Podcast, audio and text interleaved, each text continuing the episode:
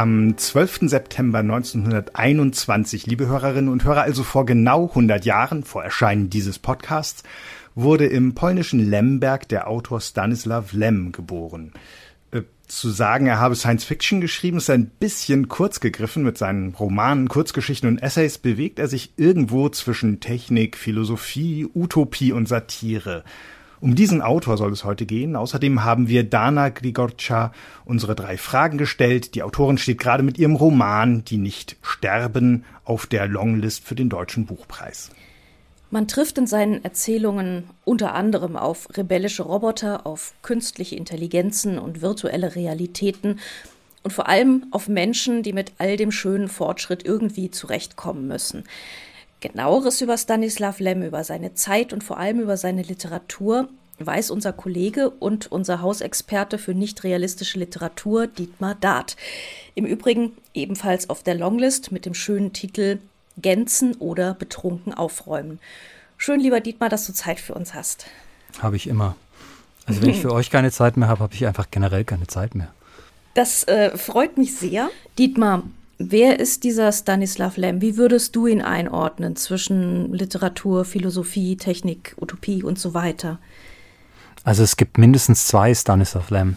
Ähm, der erste ist der, der Anfang der 50er in der Volksrepublik Polen bekannt wurde als ein Autor von etwas, das selbst diejenigen Leute als Science Fiction, glaube ich, erkennen und anerkennen könnten, deren Vorstellung davon, was das sei, irgendwie rein aus Raumpatrouille Orion und irgendwelchen blinkenden Fli Flippern mit UFOs und Robotern besteht.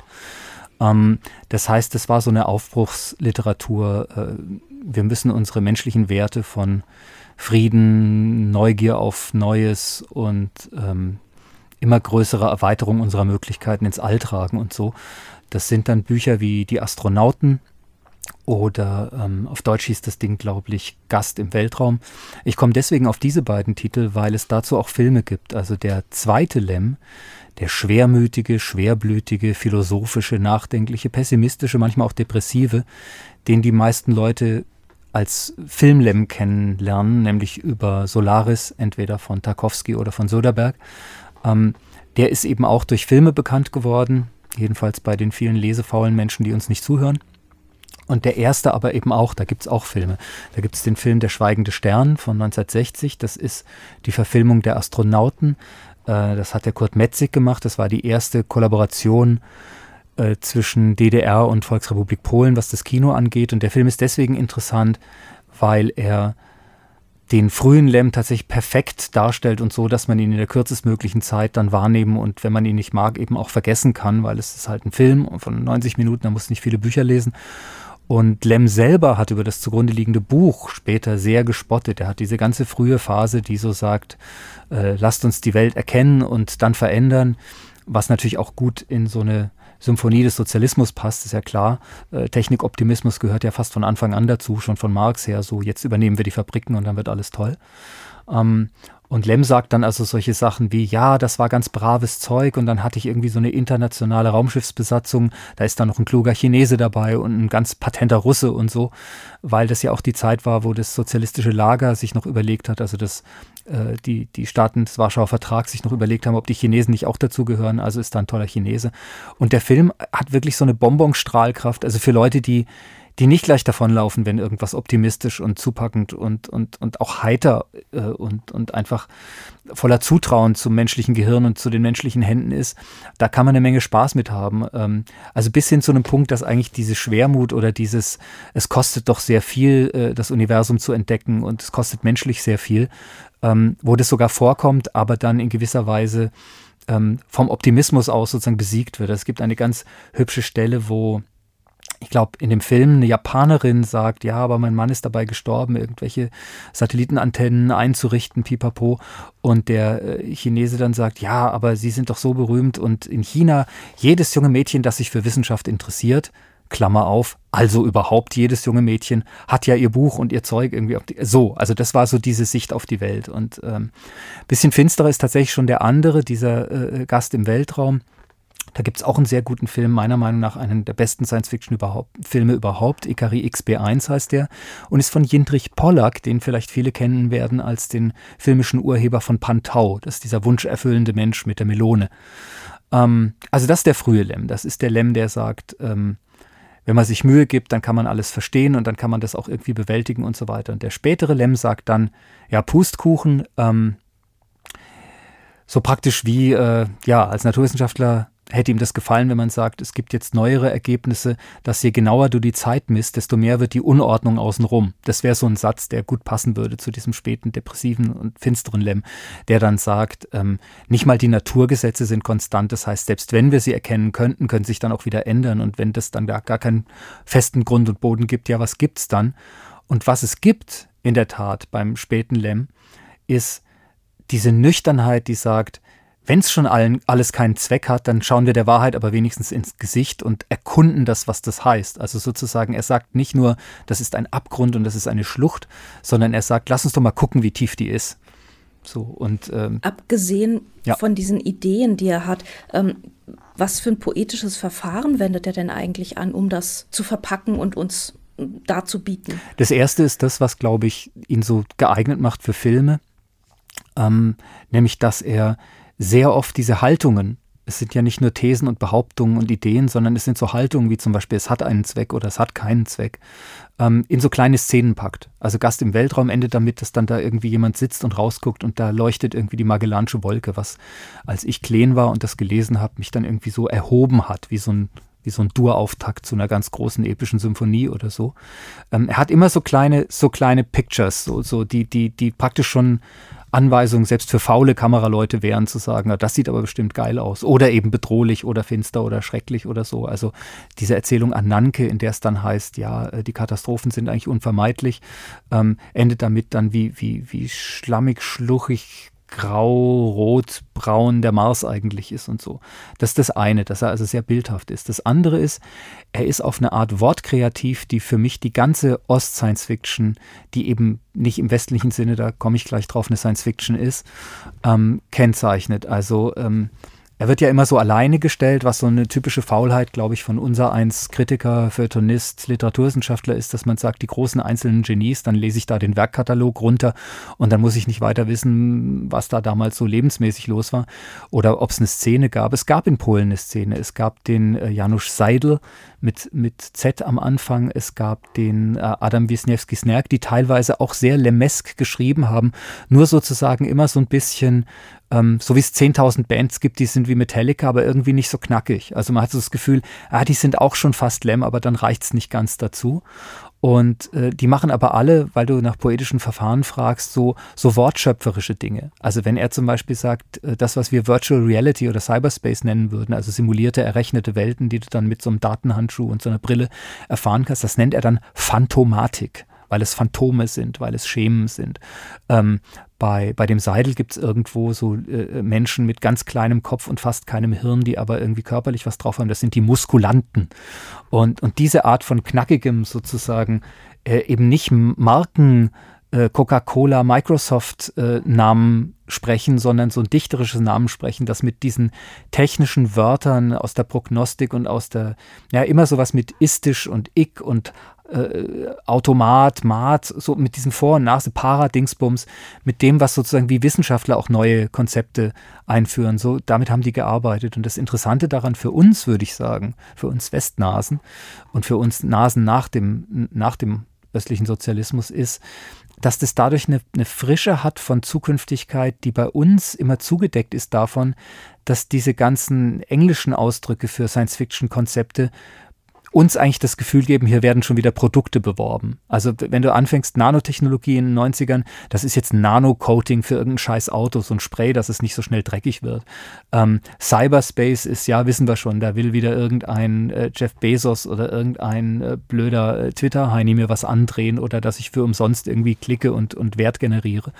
Und wenn die ganzen Sachen eben keine Namen haben, bei denen wir schon immer so Warenzeichen hören, sondern so, so dichterische Namen, die so ein bisschen gedrungen und krötig und bucklig und, und selbstgezimmert klingen und mit Tesafilm und so. Halt wie so die Leute, die im Osten keine Ersatzteile gekriegt haben und dann halt alles selber reparieren mussten. Ähm, dann hat es so eine, ja, Steampunk sagt man heute, glaube ich. Also es hat so eine knatternde, mhm. knarzige, ähm, teilweise angerostete, es ist so ein, es ist so ein Handy, wo man noch kurbeln muss oder so. Und, und das Gaffertape, das den Lader zusammen. So, genau. Und das gibt dem mhm. Ganzen so eine Kernigkeit und so eine, so eine höhere Pixelzahl und so eine, so eine größere, das riecht mehr nach was und so. Das ist nicht so dieser sterile Plastikgummi, ähm, Marketingkram von Apple oder so, den, den, den das, das westliche Zeug halt auslöst. Wir haben es jetzt gerade schon von Ost und West und als Lem schrieb, war der Kalte Krieg ja gerade in seiner kältesten Phase. Wie wurden seine Bücher denn aufgenommen in Ost und West? Ja, das ist sozusagen, da ist eine Ironieschleife drin. Und zwar erstaunt man ja, wie überhaupt diese ganzen Ost- ja, er hätte gesagt, äh, wissenschaftliche Fantastik. Also er hat irgendwann mal gesagt, das ist keine Science Fiction, es ist wissenschaftliche Fantastik, wobei das natürlich so ein Abgrenzungsding ist, wie wenn ein Pornoregisseur sagen würde, das sind keine Pornos, sondern das sind äh, sinnlich erotische Lichtspiele, was ich drehe oder so. Ähm, aber in der Tat geht es, glaube ich, dem Lem an der Stelle halt darum, sich von, von dieser westlichen Literatur, die er rein optimistisch gelesen hat, deswegen mochte er dann auch die, die nicht rein optimistisch waren, Leute wie Philipp K. Dick oder so, äh, sich davon irgendwie abzugrenzen. Und es ist ganz erstaunlich zu sehen, wie ähm, wie viel man den Leuten sozusagen durchgehen ließ an äh, Kritik an, an Verwaltung und Zentralisierung und an all den Dingen, die sozusagen im Westen ja schon immer gesagt wurden, das ist, das ist der Ostblock. Ähm, der Wisniewski Snare kriegt irgendwie einen, einen Preis für das Buch Roboter. Ähm, zum so und so vielten Bestehen der Volksrepublik Polen und in dem, in dem Buch geht es eigentlich nur darum, ähm, ja, wenn der Staat das alles oder wenn, wenn sozusagen das ausgerechnet und geplant wird alles, das ist doch alles scheiße und so. Ähm, und Lem hatte dazu aber eine Meinung und das ist ganz interessant. Da ist, eine, da ist nämlich eine Schlaufe drin, wie ich schon sagte. Man kann dann in Briefen lesen, dass er sozusagen ein Teil seines Verlustes des Respekts gegenüber diesem sozialistischen Projekt ist in der Tat davon genährt, dass er das Gefühl hat, es geht ihnen gar nicht um ein sozialistisches Projekt, sonst würden sie auch Kritik daran ja viel übler nehmen. Also so nach dem Motto, wenn ich verboten würde, würde ich den Staat viel ernster nehmen, als wenn ich jetzt in großen Auflagen gedruckt werde. Denn es war tatsächlich so, du konntest eigentlich relativ viel sagen darüber, dass du nicht so einen Staat willst, du konntest nur nichts gegen die Russen sagen. Das heißt, Lem hat also irgendwann, das sieht man in den Briefen, so eine, so eine Auffassung entwickelt. Im Grunde kann das Sozialistische dann ja nur Tünche sein für einfach eine Vormachtstellung einer Nation. Also die Sowjetunion sozusagen sagt uns, was läuft.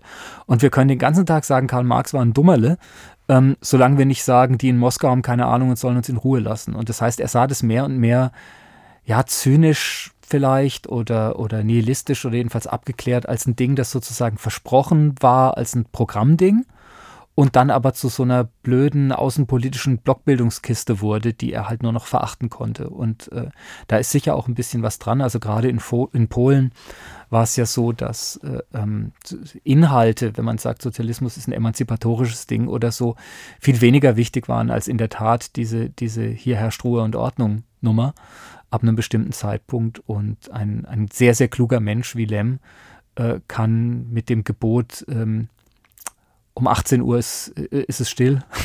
nicht so viel anfangen, weil in ihm ist es halt nie still. Also in seinem Universum ist es nie still und in seinem Kopf auch nicht. Der muss halt Fragen stellen.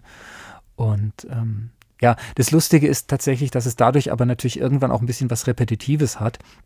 Also ähm, ich würde mal so sagen, ich würde nicht so drastisch sagen, kennst du ein Buch, kennst du alle, aber diese späten Bücher, die drehen sich schon so ein bisschen im Kreis in es wird versprochen, Kommunikation mit Fremden, mit Maschinen oder mit Außerirdischen bringt was, aber geht ja gar nicht. Es wird versprochen, äh, die Technik kann es lösen, aber kann sie ja gar nicht und so. Also es ist so ein bisschen, ähm, er entwickelt so eine Haftneurose irgendwie mit diesen Problemen, in denen er sitzt. Und äh, das Einzige, was ihn dann doch wieder abhebt von Leuten, die einfach nur ihr, ihr kümmerliches, trauriges Lied singen, ist, dass er auch das immer weiter treibt und sozusagen sagt, naja, also das letzte Mal habe ich gesagt, Sprache bringt nichts. Wisst ihr was?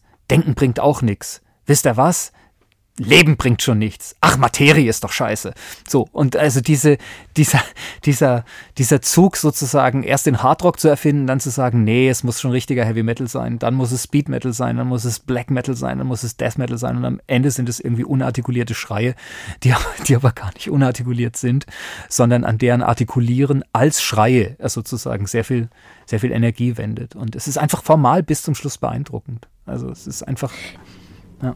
Ich suche ja an diesen, ich suche an diesen Kritikern ja immer wahnsinnig gerne die positive Vision. Mhm. Ähm, was gibt es denn sowas? Kann man das bei, bei Lem irgendwie sowas äh, rausschälen? Ich glaube, sein höchstes ähm, ja. Ich glaube, sein höchstes Ideal ist, wir machen uns nichts vor.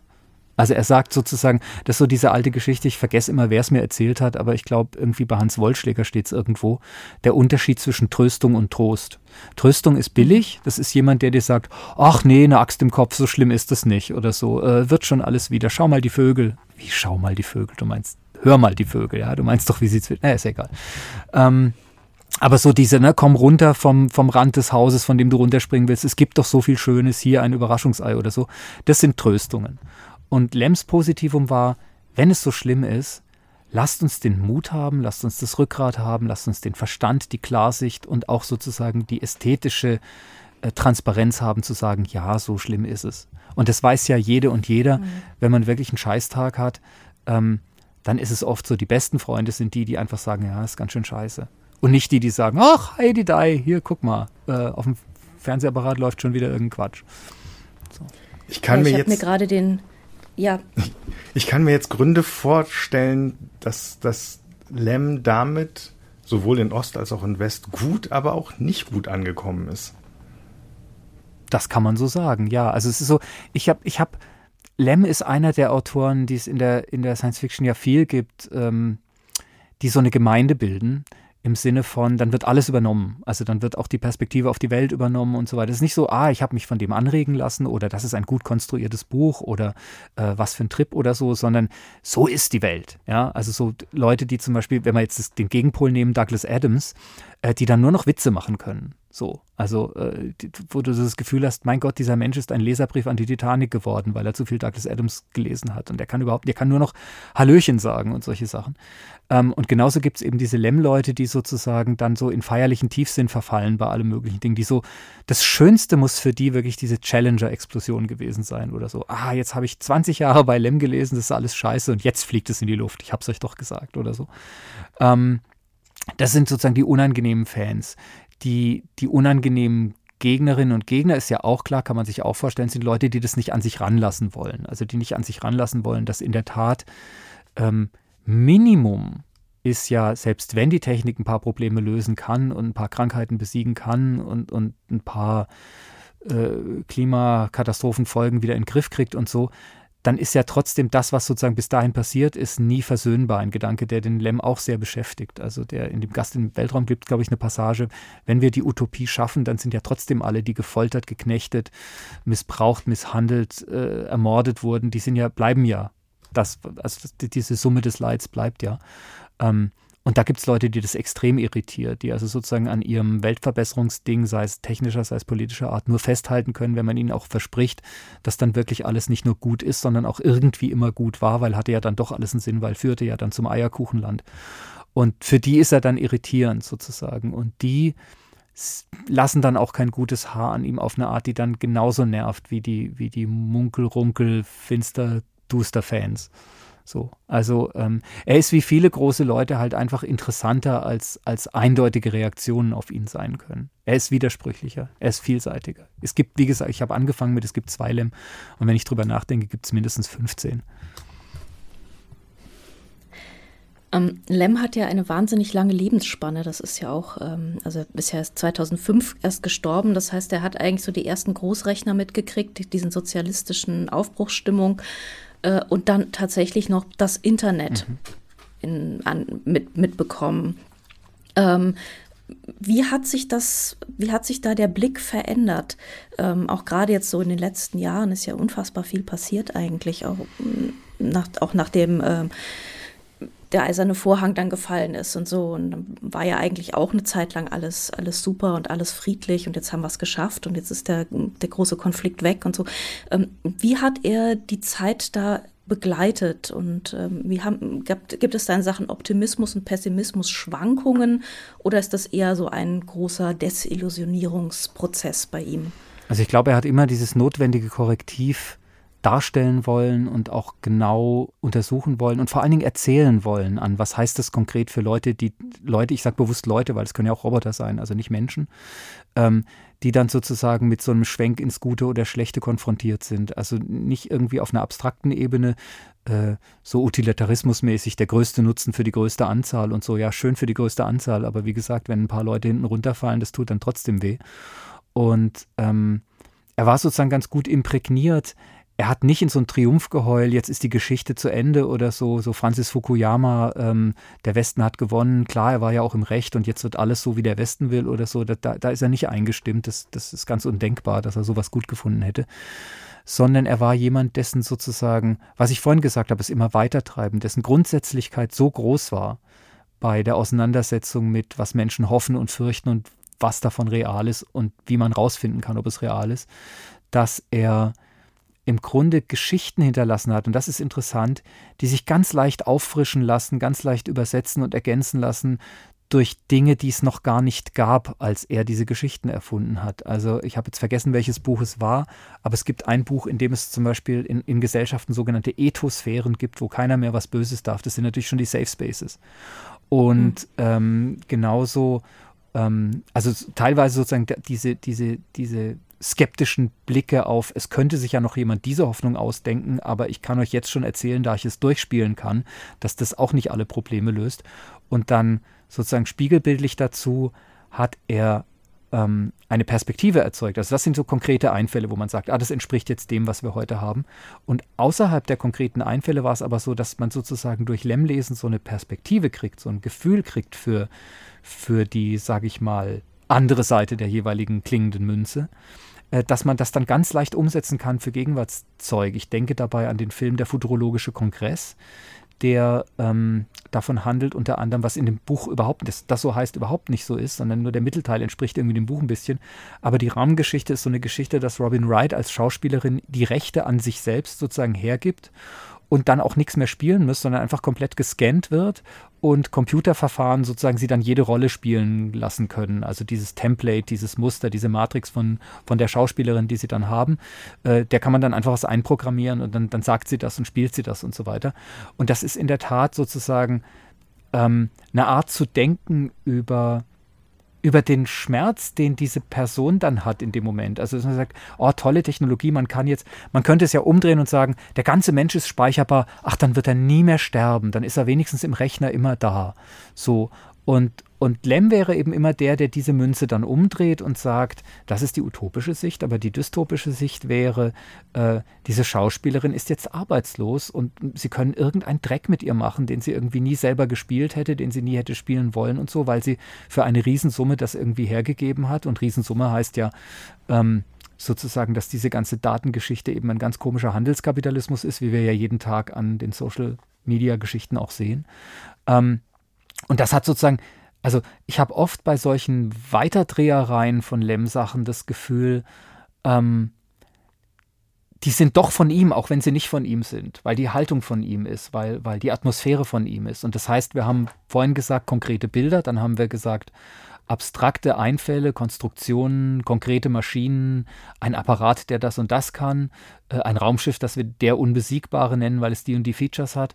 Und als drittes aber verbindend zwischen den Bildern und den Erfindungen so eine Art Sense of Life, so eine Art Gefühl dafür, was es heißt, in einer technischen Zivilisation sich zu befinden und da irgendwie auf Fortschritt zu sinnen oder zu erkennen, dass er nicht möglich ist. Und alles drei sozusagen macht so eine Art es gibt dieses blöde Wort Kafkaesk, ne? über, über Kafkas Weltsinn. Und, und ich glaube, es gibt auch so einen Lemmismus, es gibt auch irgendwie so eine Lemmizität oder so. Und ich, ich muss zum Beispiel sagen, äh, Peter Watts, das ist so ein, so ein kanadischer Schriftsteller gegenwart, wo ich gar nicht wüsste, hat der Lem gelesen, weil der ja zum Beispiel auf, auf Englisch gar nicht so, also in Europa ist der, ist, ist der ich will nicht nur sagen bekannter, sondern auch besser verstanden worden, so besser, tiefer aufgenommen worden. Ähm, in Amerika würden sie eher sagen, ja, das ist doch der mit den Robotergeschichten oder eben der mit Solaris, weil sie halt den Film kennen. Aber Peter Watts äh, hat also zwei, zwei Bücher geschrieben, Blindside und Echopraxia, wo du das Gefühl hast, ähm, das ist der Ur, Ur, Ur, Ur, Ur, Ur, Ur, Ur, Ur, Urenkel von Lem, dabei ist es noch gar nicht so lange her. So, weil, aber der, das ist sozusagen dieselbe Art, die Welt zu sehen. Und, und ich glaube, das Futuristische daran ist eben, dass Lem sie zu einem Zeitpunkt schon so sehen kann, wo sie so durchtechnisiert, wie sie in seinen Geschichten ist, ja noch gar nicht war. Also in den 50ern, was heißt in den 50ern, in den 90ern, wenn du dir das anguckst, was du da gemacht hast oder so, ähm, das ist ja wirklich ein anderes, ist nicht nur ein anderes Jahrhundert, sondern das ist ein anderer Planet. Und diesen Planeten, wo wir jetzt sind, den hat er aber schon gesehen. Wie muss man sich den Menschen vorstellen, der das damals schon gesehen hat? Ähm, zurückhaltend, sagen wir mal so. Und dann aber doch, wenn man die Briefe, es gibt leider nur, also es gibt so ein Briefbüchlein, das ist sehr schön. Ähm, das kostet auf Amazon, glaube ich, inzwischen lächerlich viel Geld, weil es eine kleine Aus Auflage nur war. Der Widerstand der Materie hieß das in einem Partas Verlag. Da kann man ihn so ein bisschen von der verletzlichen Seite äh, kennenlernen, die dann auch fast ein bisschen, also man, man liest es amüsiert, man liest es teilweise auch ein bisschen abgeturnt, weil es dann doch so eine Bitterkeit hat, die in diesem ruhigen, nüchternen Ton, in dem er den Pessimismus und, und, und diese Dinge in den Büchern macht, dann nicht gehalten ist, sondern eher reizbar ist auf Kurzstrecke sozusagen. Ach, diese ganzen Utopisten da überall, ach, diese dummen Amerikaner immer. Und mein Buch ist jetzt schon so und so viele Wochen draußen und ich war jetzt gerade mal in Krakau in den Buchhandlungen, da ist es schon nicht mehr. Ja, was ist das denn? Also so ein, so ein Bedürfnis irgendwie, hören Sie mir auch alle zu und, und sehen auch alle, wie schlimm es ist oder soll ich es nochmal ein bisschen lauter sagen oder so und das mischt sich dann immer mit so Beobachtungen aus dem polnischen äh, politischen Leben und es ist so alles eins. Also, dass das so ein Scheißland ist, ist dasselbe wie, dass sie mich nicht genug lieben und es ist so, es ist schon manchmal so ein bisschen, es gibt ja dieses Simpsons-Meme mit dem, mit dem Großvater von den Simpsons, der die Wolken anschreit. Alter Mann schreit Wolken an. Und, äh, aber Lem denkt natürlich weiter, äh, alter Mann äh, schreit die Sterne an. Ja, also das ist Aber es ist so, es war so, es war schon so jemand, der da so, ähm, dem es Spaß machte, anderen mitzuteilen, wie wenig Spaß er hat. Aber die Bücher sind ja auch trotzdem wahnsinnig lustig. Absolut. Also ich habe jetzt den, den futurologischen Kongress nochmal gelesen, gerade in Vorbereitung. Ähm, wie er da in seinem Hotelzimmer liegt, irgendwie zugedröhnt auf Schmusium und sich mhm. kaum zurückhalten kann, sich selbst zu liebkosen und so. Also es, es gibt wirklich wahnsinnig lustige Szenen, auch wenn am Ende ist natürlich dann wieder alles kaputt und so, aber bis dahin gibt es einfach sehr, sehr viel Komik und ähm, Absolut. Also ich glaube, es gibt Groteske und ja. ja. Ich glaube, es gibt keinen haltbaren Humor in der Kunst, schon gar nicht in der Literatur, äh, der nicht irgendwie vom, vom Bitteren genascht hat. Und genauso gibt es, außer so ein paar Franzosen, die ich nicht nennen will, niemanden, der wirklich finster ist, der nicht dadurch lustig wird. So, also das, wenn, man's, wenn man natürlich nur so ein Poser ist, der sagt, ich finde alles finster, aber in Wirklichkeit findet man es gar nicht finster und will sich nur interessant machen, dann hat man auch keinen Humor, aber die kannst du ja eh wegschmeißen. Ich bin vorhin hängen geblieben an diesen beiden ähm, Phasen, in die du das Werk ganz grob unterteilt hast, eine, eine äh, optimistische und dann eine pessimistische Phase. Das Ganze lässt sich bestimmt irgendwie politisch erklären oder also ähm, zeitgeschichtlich, sagen wir mal so, erklären. Lässt sich das auch persönlich erklären? Also hat er irgendwie, was war in seinem Leben los? An um, dem ähm. Kipppunkt oder war es überhaupt ein Kipppunkt oder eine Kippzeit, eine ganze Phase, in der es dann immer düsterer wurde? Oder ich glaube, es gibt ein Innen und Außen. diese Abwechslung? Ich glaube, es gibt ein Innen und Außen, aber ich würde das Innen gar nicht als ein Familienleben oder ein Privatleben oder ein psychisches Leben sehen, sondern als ein Innen von jemand, der ja also das Erste, was man ja sagen muss, ist ja unfassbar produktiv. Ne? Es sind ja irgendwie 950 Trilliarden Bücher oder so und, und, und viele kleine Sachen und so. Ähm, also so Leute, die zwei Bändchen hinterlassen, wovon der eine heißt, ach, dieses Leben und der andere, es ist wieder so nah. Äh, es ist also so eine ganz andere Art, äh, äh, finster zu sein. Und er war schon so eine sehr fleißige Art, finster zu sein. Und wie gesagt, auch in der frühen Phase, die ich optimistisch genannt habe, ähm, sind ja so Überlegungen drin, wie was passiert denn dann, wenn wir die Welt retten mit all den Leuten, die jetzt schon perdu sind und so. Ähm, also es mischt sich. Aber ich würde sagen, der Unterschied ist einer, den er ja auch selber betont hat. Ähm, wenn er anfängt dann in späteren Interviews eben zu spotten über diese frühen Bücher, ja, ich hatte da den braven Chinesen und so, das ist alles irgendwie Bonbon und, und äh, Bilderbuch. Ähm, ich glaube, die Wende, die passiert ist, ist A, dass man eben ja tatsächlich ähm, in dieser frühen Kalte Kriegsphase nicht so ohne weiteres wissen konnte, ob der moralische Kredit, den ja irgendwie beide Seiten hatten, dadurch, dass sie Hitler zusammen platt gemacht haben, wo auf welche Seite der, der Grenze dieser Kredit jetzt fallen würde, sozusagen. Also dieses, mhm. ähm, man konnte ja im Osten auch durchaus davon reden, ähm, was ist denn da mit der Rassentrennung in Amerika los und was ist denn dann später mit dem Vietnamkrieg los und so, während wir sind ja die Internationalisten, äh, wir sind ja die Internationalisten und wir sind eben nicht rassistisch und bei uns sind die Antifaschisten und wir haben Hitler besiegt und so. Genauso wie man das umgekehrt eben im Westen gesagt hat, ja, wir sind frei und der Hitler war es nicht und die da drüben sind es auch nicht und so. Also die, die Frage war noch eine ganze Weile offen, welcher Weg jetzt der Weg aus diesem schrecklichen 20. Jahrhundert mit seinen Atombomben und mit seinen Vernichtungslagern und so weiter sein würde. Und solange diese Frage offen war, war sie eben auch für Lem offen, nur hat sie Lem eben irgendwann geschlossen. Und ich glaube jetzt, wenn wir über die Literatur reden, er hat sie deswegen geschlossen, ähm, weil, und das nenne ich das Innen, also das war jetzt das Außen, die weltpolitische Lage oder die historische Entwicklung oder wie man das nennen will, also die mhm. großformatigen mhm. Geschichten. Und das Innen war nicht unbedingt in seinem Herzen oder in seinem Kopf, sondern in seiner Literatur, weil er da eben wirklich sehr viel Zeit verbracht hat, sonst machst du nicht so viele Bücher. Also der, der, ein Großteil deines Tages ist entweder mit Tippen oder mit drüber nachdenken beschäftigt, wenn du so viele Bücher machst. Und in diesem Innen hat er, glaube ich, festgestellt, dass die Geschichten, die dabei rauskommen, wenn man sagt, wir schaffen das, einen riesigen Nachteil haben. Sie sind nämlich alles so Textaufgaben mit Lösungen aus, aus der Schule. Also wenn Familie Fritz sich eine Waschmaschine kauft, wie viele Raten muss sie dann bezahlen? Das hat man ja auch bei Isaac Asimov oder so einigen Science-Fiction-Autoren. Du hast ein mehr oder weniger vielleicht ethisches, vielleicht politisches, vielleicht aber auch wirklich technisches Problem.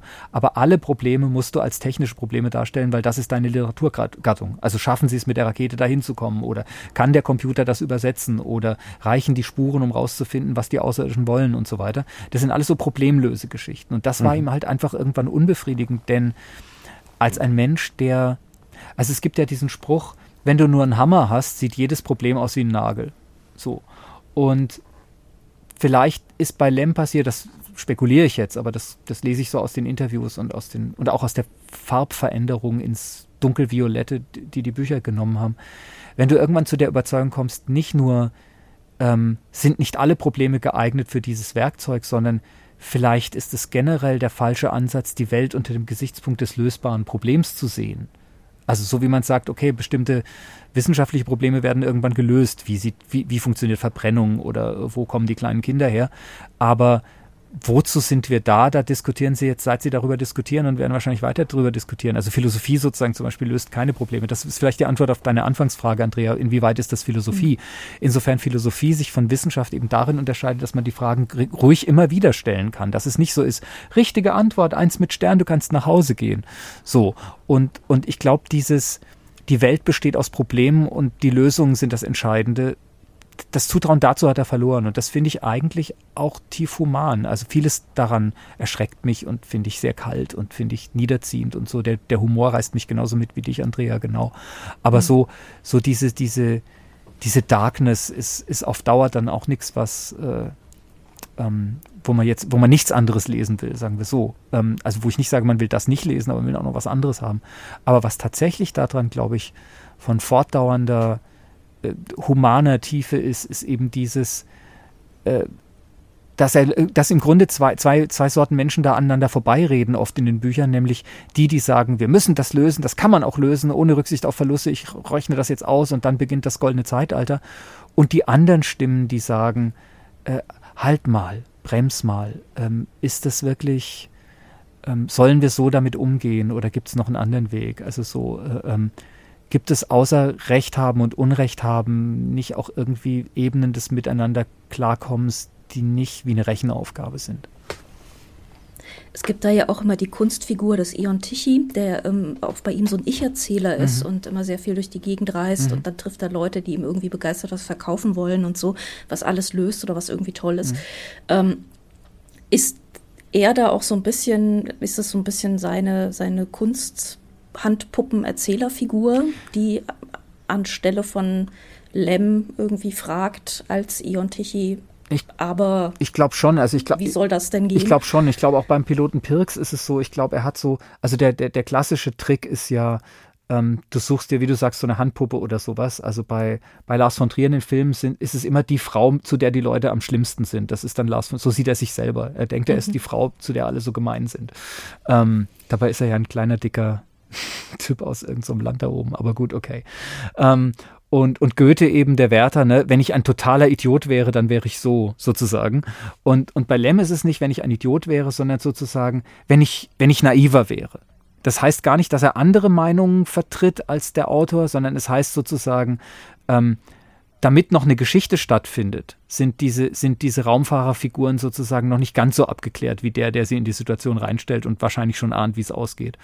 Und das ist dann auch eine ganz reizvolle Spannung. Also sozusagen, das ist wie wenn man im Gespräch äh, sagen würde, gut, wenn ich jetzt die Antwort nicht schon wüsste, würde ich vielleicht sagen und so weiter. So. Also ähm, er, er, kommt in dem Tichy vor allen Dingen vom Ross runter. Ne? Also weil dieses, dieses, dieses die Welt durchschaut haben, ist ja auch ein bisschen ein Ross, auf dem man sitzt. Das ist ja auch so ein Feldherrenhügel. Und, und er gestattet sich sozusagen nicht nur über den Dingen zu stehen, sondern auch in ihnen herumzustolpern. Und ähm, ja, und ansonsten ist das irgendwie so ein, das ist eine ganz, ist auch eine ganz zeitlose Gestalt, wie so ein Eulenspiegel oder, oder so ein, ähm, halt so ein, so ein Fahrtenonkel, so ein, so ein Nils Holgersson slash Odysseus slash äh, ähm, Vertreter für Heizsocken. Wenn man jetzt gerade mal einen Film gesehen hat, der auf einem Roman von Stanislav Lem basiert, aber noch kein Buch gelesen hat, und diese, wie viele Milliarden hattest du gesagt? 19. Bücher vor sich, 19 Milliarden Bücher vor sich hat. Welches von ihnen wäre ein guter Einstieg? Oh Gott. Ähm, es ist halt so ein bisschen wie, wo fahren wir im Urlaub hin? Also klar kannst du in die Berge fahren, dann kannst du halt nicht so richtig schwimmen und klar kannst du ans Meer fahren, dann kannst du nicht so richtig klettern. Äh, und das wirst du auf jeden Fall bereuen. Also, ähm, wenn du klettern willst, liest Solaris einfach. Ähm, und wenn du schwimmen willst, liest den Piloten Pirks oder die, die Tichy-Geschichten. Und, ähm, und wenn du wirklich verreisen willst, liest einfach drei verschiedene. Beliebig. Welches wäre das dritte? Ähm, vielleicht wirklich die Astronauten. Also so ein früher. Also man kann sich, muss sich ja nicht von Lem vorschreiben lassen, so, äh, also so, der, der, die, die, hat er nicht verleugnet, aber er hat so gesagt, ja, das war mein Käse. Ähm, Käse ist was Schönes. Guter Käse. Das sind ja nicht irgendwelche Kraftscheibletten aus der Fabrik. Dann hören wir mit dem Käse auf. Vielen, vielen Dank, lieber Dietmar, für dieses unkäsige Gespräch. Danke. Gerne mit Butter. Tschüss. Ciao. Dana Grigorcia steht mit ihrem Roman Die nicht sterben im März bei Penguin erschienen auf der Longlist zum Deutschen Buchpreis. Ihr haben wir diesmal unsere Fragen zum Schreiben und Lesen gestellt. Zuallererst, warum sie schreibt. Ach, für mich ist äh, Schreiben äh, eine große Freiheit. Ich äh, bin in einer Zeit der Sprachlosigkeit aufgewachsen, in der Diktatur, in der kommunistischen Diktatur in Rumänien, ähm, als jeder jedem misstraute, weil äh, jeder Verrat sich äh, meistens verheerend auswirken konnte. Und ähm, für mich ist äh, dieses Finden der richtigen Worte für das, was man spürt, was man, was man in sich trägt, was man ähm, anderen mitteilen möchte, was man anderen ähm, mitgeben möchte, eine, äh, eine große Freude. Ist es eine, ist es die gleiche Freude, eine ähnliche Freude, eine ganz andere Freude ähm, in der rumänischen wie in der deutschen Sprache? Es ist gleich, in welcher Sprache äh, man sich ausdrückt. Äh, wichtig ist, dass man, dass man etwas sagt, dass man die richtigen Worte äh, findet, äh, dass man mm, so den, den richtigen Tonfall findet, ähm, dass man dass, dass eine Kommunikation gelingt. Ähm, ich habe, ich, ich sehe da keinen Unterschied, äh, um, ob ich in, in, auf Rumänisch rede oder auf Deutsch oder auf mhm. Englisch, mhm. auf Französisch. Wichtig ist, dass das, was, was ich äh, unbedingt kommunizieren möchte, kommunizieren kann. Mhm, mh. Wer ist Ihr erster Leser oder Ihre erste Leserin und wie kritisch darf er oder sie sein? Sehr kritisch. Äh, mein erster Leser ist äh, ähm, der Schriftsteller Perikles Moniudis.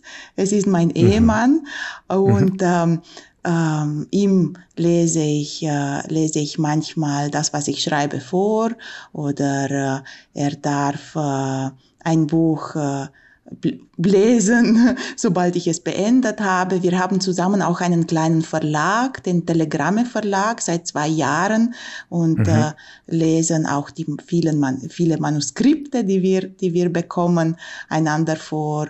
Und auch Perikles liest mir ähm, seine Bücher vor oder seine, seine Texte, ähm, seine, seine Essays und ähm, Kritik wird sehr geschätzt und äh, äh, Ehrlichkeit natürlich. Äh, ähm, wobei wir natürlich immer äh, eine sehr konstruktive Kritik äh, ähm, haben. also ähm, ja, damit man sich gegenseitig nicht entmutigt. Äh, es geht nicht um Entmutigung. Es, ähm, äh, natürlich, ja, ja, ja. Also ich, ich, ich, glaube, Kritik, äh, äh, gute Kritik ist nicht, äh, nicht verletzend, ist, äh, mhm. äh, es geht um die, um die richtige Kommunikation. Es geht darum, ob das, was, äh, was, was gesagt wird, verständlich ist, berührt, ein, ja, den, den gewünschten Effekt entfaltet. Mhm. Äh, mhm. also da, da äh, habe ich das Glück, mit einem Schriftsteller äh, im gleichen Haus zu wohnen und äh, wir, wir reden schon äh, äh, beim, beim ersten Kaffee beim Frühstück über die Literatur und äh, äh unser letztes Gespräch äh, manchmal ist auch, handelt auch ähm, von, von Büchern und äh, von dem, was uns, was uns berührt, von Geschichten. Ähm, also wir, wir äh, tauschen uns äh, jeden Tag über, über Literatur aus. Mhm. Und haben auch ähm, einen, großen, einen, einen großen Kreis ähm, an Literatinnen und Literaten. Also ich, äh, äh, ich habe äh, jahrelang äh, äh, Lesungen organisiert in Zürich, äh, monatliche Lesungen und, äh, und habe ähm, immer viele Auto Kolleginnen und Kollegen getroffen. Also ähm, wir, wir schätzen den regen Austausch. Mhm. Das klingt traumhaft. ja, ja, ist es auch. Eigentlich ist es eine Gnade, dass man äh, das, was äh, äh, einen begeistert, eine begeistert, äh, mhm. ähm, zur ähm, Hauptbeschäftigung machen kann. Ja, ja. Ähm, welches Buch würde Ihnen als erstes einfallen, wenn ich, wenn ich Sie nach einem Buch frage, dessen Lektüre Sie oder Ihren Blick auf sich selbst oder Ihren Blick auf die Welt verändert hat? Thomas Manns äh, Mario und der Zauberer hat hm. mich äh, nachhaltig beeindruckt, hat mich äh, über, äh, über die Macht, äh, die, die, über die Manipulation äh, nachdenken, zum, zum Nachdenken gebracht, über, über das, was ich erlebt habe und was andere auf ähnliche Art und Weise erlebt haben ähm, oder gerade erleben ähm, und über die, die Wege, ähm, sich aus dieser Manipulation, aus, äh, ähm, aus dieser Gewalt zu befreien. Mhm. Mhm. Und überhaupt äh, Thomas Mann beeindruckt und äh, ähm, hypnotisiert mich äh, durch äh, äh den meisterhaften Umgang mit der Sprache. Aber es gibt natürlich auch andere Bücher. Also ich, ich bin nicht äh, äh, der Mensch eines einzigen Buches. Ich, äh, mhm. äh, ich liebe Else Lasker Schüler. Ich habe ähm, immer die, ja, den Arthur Aronimus lesen können, also immer wieder äh, äh, gelesen, weil mich diese Geschichte über, über Toleranz ähm, so, so, so bewegt, ähm, in, immer schon bewegt hat, also äh, seit, seit der Schulzeit, als ich äh, das Buch zum ersten Mal entdeckt habe. Äh, und, und bis heute hat sich äh, nichts an meiner Begeisterung hm. äh, geändert. Ähm, und äh, natürlich, ich habe auch viele, viele zeitgenössische Kolleginnen und Kollegen, die, die ich sehr schätze und auf äh, deren äh, Bücher ich immer warte, auf äh, deren Texte ich mich äh, freue. Ich äh, bin eine Vielleserin, eine, mhm. mhm. eine, äh, eine äh, begeisterte Leserin und äh, ich glaube, dass äh, mein Schreiben in der Verlängerung dieser Leidenschaft für das Lesen ähm, entsteht. Mhm, mh. Und Sie sind eine Wiederleserin, wenn ja. so wirkt es, wenn Sie sagen, dass ähm, Thomas Mann Sie immer wieder oder Else Lasker Schüler Sie Sie lange begleitet. Ähm, ja, ja, ich, ich, das mache ich, das mache ich oft. Ich äh, lese Bücher, die, ähm, die mir gefallen haben ähm, oder die mich irritiert haben, äh, die, die mich bewegt haben, äh, die mich beschäftigt haben an einem Zeitpunkt meiner Biografie ähm, immer wieder um äh, mir aus der Vergangenheit wieder zu begegnen. Also Literatur äh, bietet uns ein wunderbarer Anlass, um über uns nachzudenken, über, äh, über die Entwicklungen, die wir machen, über die Zustände, in denen wir gelebt haben, ähm, über äh, die Denkweisen, die sich vielleicht äh, geändert haben, über ähm, also ich, ich liebe es, äh, Bücher wieder, wieder und wieder zu lesen. mhm, mhm. Gibt es denn ein Buch, von dem Sie sagen würden, das hätten Sie gern schon viel früher ein erstes Mal gelesen gehabt? Es gibt ja so diese Fantasie, man könnte ein Buch einem jüngeren Ich empfehlen. Gibt es so ein Buch bei Ihnen? Ich, ich äh, glaube, das ist Krabat von hm. äh, äh, Ottfried Preußler. Ich habe von Ottfried Preußler als Kind äh, die kleine Hexe gelesen, natürlich. Und äh, ich, äh, ähm, den, den Krabat, den habe ich erst äh, entdeckt, als ich ihn meinen Kindern vorgelesen habe. Und ich habe mhm. mich gefragt, wie ich, wie ich dieses Buch als ähm, Kind äh, gelesen hätte. Und ich glaube, es hätte mir äh, sehr geholfen, mit, äh, mit äh, Aggressionen umzugehen, mit äh, Manipulationen, mit Druck äh, von Seiten der Erwachsenen, ähm, hm. mit äh, eben in, in dieser düsteren Diktatur äh, wäre es die passende Lektüre für, für äh, mich als Kind gewesen. Hat es das gegeben in Rumänien, das Buch? Ja, ja, es hat es ah. gegeben, ja. ja. Ähm, und außerdem habe ich äh, die deutsche Schule besucht. Ähm, mhm. Also ich, äh, ich äh, habe auch als Kind Deutsch äh, lesen können und wir hatten eine gut bestückte Bibliothek. Äh, das Buch äh, hat es sicher auch auf Deutsch ähm, dargegeben. Mhm. mhm. Interessant, dass Sie ein, ein man kann es gerade noch ein Kinderbuch nennen, nennen und kein Erwachsenenbuch, das sie sich für, was weiß ich, 16 oder 14 oder so das Lesealter gewünscht hätten, indem man dann so langsam die Finger ausstreckt nach den ersten richtigen Romanen, wenn man so sagen kann. Ich habe ähm, sehr, äh, da, da als ich, als ich aufgewachsen bin, hat man eigentlich nicht so ähm, so, so aufgepasst, dass man die richtigen Bücher für äh, das Alter mhm. ähm, ähm, einem oder einer zu, zu, zu lesen gibt. Also ich habe wild durcheinander gelesen, äh, ähm, ähm, Tausend und eine Nacht, äh, schon, schon als Kind und das war für mich die Aufklärung durch Tausend mhm. und eine Nacht.